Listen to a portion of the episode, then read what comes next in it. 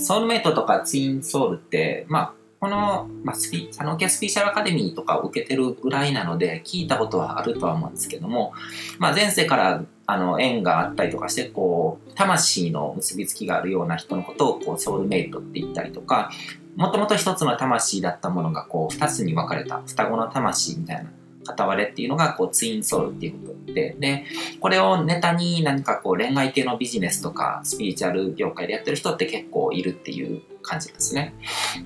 で、そもそもこの、ソウルメイトとかツインソウルとかのソウルっていうのが、こう、前提がアートマンありきなんですね。アートマンっていうのは、あの、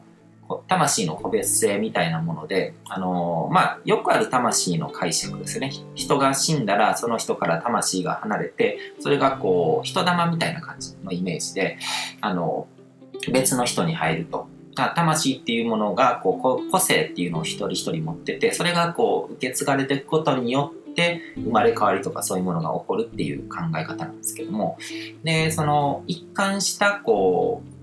あの魂の連続性みたいなものがアートマンなんですけどもあのそれを否定したのがお釈迦様なんですね。仏教ではアートマンみたいなものはないと。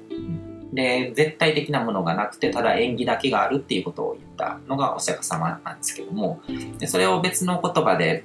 あの、アプリオリっていう言葉があって、こう、哲学者のカントが言った言葉なんですけども、あの、前提なしに、あの、前提とか、その、うん、そういうものなしに、あの、存在するもの、あの、氷っていう数学の世界で、あの、公の断りって書いて氷ってあるんですけども、その証明しなくても成り立つものみたいな、そういうもの。だから、いわゆるあの、一神教の神様、ゴッドのことですよね。うん、だから、神の摂理みたいなもので、なんかこう、存在を疑うこともあってはならないっていうような、こう、絶対的なもの。うん、そういうものを否定したのがお釈迦様で、僕はそっち側の考え方なんですよ。だから、個別性を持った一つの魂がどんどんどんどんこう、人が死ぬたびにこう、受け継がれてこう生まれ変わっていくっていうのは、うん、オカルトとかファンタジーっていうふうに僕は捉えてますね。で、生まれ変わり論者の人たちの話とかを聞いても、あの、抜け出た魂っていうのがどうなるのかっていうのを見て、あの、見ていくと、まあ、多いのがこう、いや、しばらくはこう、その魂としてこう漂ってるけども、やがて何かこう、大いなる何かの一部に溶けていくみたいな感じの言い方をしてるものが多いと思うんですけども、この、溶けていくわけじゃないですか。まあ、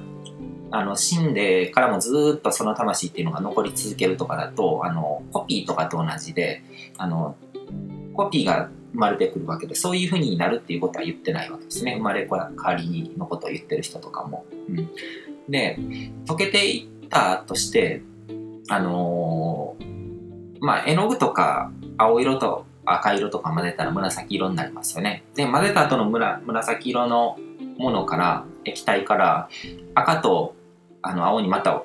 戻してくださいって言われて戻らないですよね。一度溶けてしまったものっていうのは、あの、不可逆的な変化なので、元に戻せないんですよ。あコーヒーから、コーヒーの中に入れたこうミルクだけ取り出すことっていうのもできないわけですね。だから全体の中に溶けていった魂から、その魂だけまたこう、持ってくるっていうのはできないわけじゃないですか。だからそれがこう、また次の人にこう乗り移っていくっていうのって、まあファンタジーだなっていうふうに思うんですね。うん、で、あのー、まあ、死んだ後にこう、魂が抜けるっていうことを仮定しても、あのー、それが溶けたら全部混ざっちゃうし、混ざっちゃった状態で前世のご縁とかそういうものも混ざってしまうってことじゃないのっていうふうに思うんですよ。で、多分この辺突っ込んでもなんかこう答えられる人があんまりいない気がするんですね。そういう論者の人たちにも。で、なんか機嫌悪くなっちゃったりとか、その、あの、プライを傷つけたりとかそういうのとかあるから、まあ、あの、突っ込んだりとかはしないですけども、けど、うん。なんかその、魂っていうものの考え方自体は僕は、その、どっちかというとこう宇宙に直接書き込まれてる情報っていうふうに捉えるので、その、その魂とかこう、人玉みたいなイメージとかってすごく物質的じゃないですか。でも魂って情報的なものなのにその物質的なイメージ当てはめるのもどうなのかっていうふうに思ったりとかするんですよね。うん。だから厳密なところっていうのはわからないし何かこう僕の知らないようなこう法則性とかそういうものが働いてるっていうのもあるかもしれないけどもでもなんかそのよくあるこうその魂移り変わり論者みたいなこう生まれ変わり論者の人たちの話を聞いてるとなんかちょっと論理が破綻してるところがあるなっていうふうに感じるのが正直なところでだからそういうまだちょっと疑念みたいなものがあるから僕はそれを自分の論理の組み立ての中には入れないっていうふうにはしてるんですけども、うん、であのカルマっていうものも記録なんですね。うん。で、記録は記録で、それに縛られるのはナンセンスなわけで、なんか前世に何かこう、記録が残ってる、何かしらこう、その人が生きたことによって、魂の記録が残ってるっていうのはあると思うんですけども、それが次の人の来世に何どういうふうになんか縛りをつけるのかとかってなんか、それに縛られるのって本当にナンセンスだと思うんですよ。それがあったとしても、記録は記録で残っていくし、それは、あの、そういうものだと思うんですよ。その自然の摂理だと思うんですけども。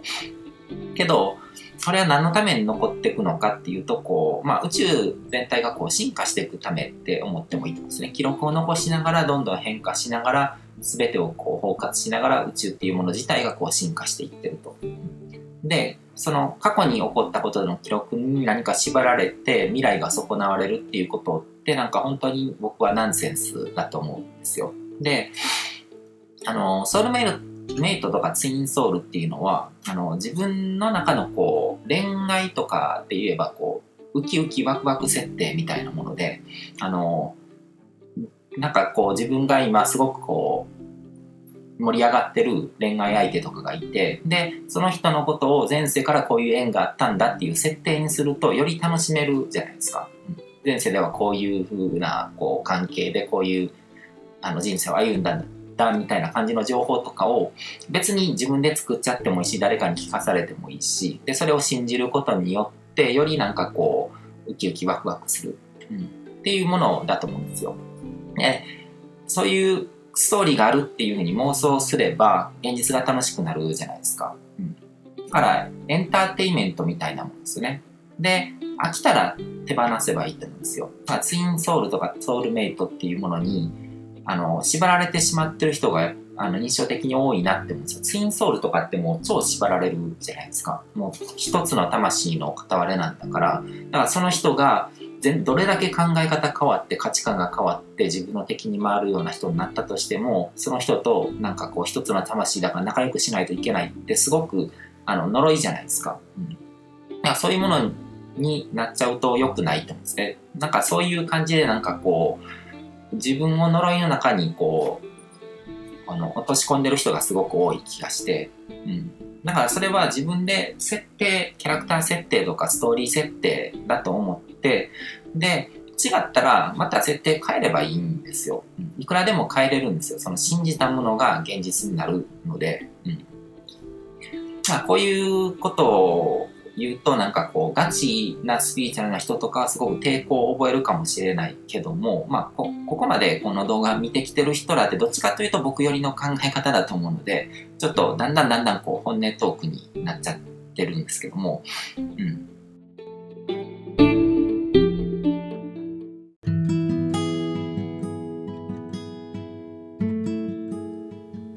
今回も最後まで聞いていただいてどうもありがとうございます。チャンネルの説明ページの方に僕が提供している悟り式コーチングの最初の2ヶ月分を無料で受講できる案内があります。ゴール設定とアファメーションについて詳しく解説してるんですけども、僕自身もこれらのことを本格的に取り組み始めて、で、それで大きく人生を変えたという経験があるので、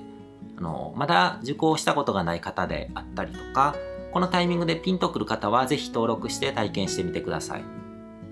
また、僕がどんな人間なのかを簡単に知ってもらえる2分ほどで読める会員プロフィールのリンクも貼ってます。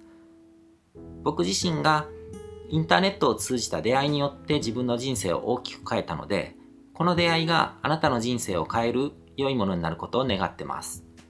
ではまた次の放送でお会いしましょう。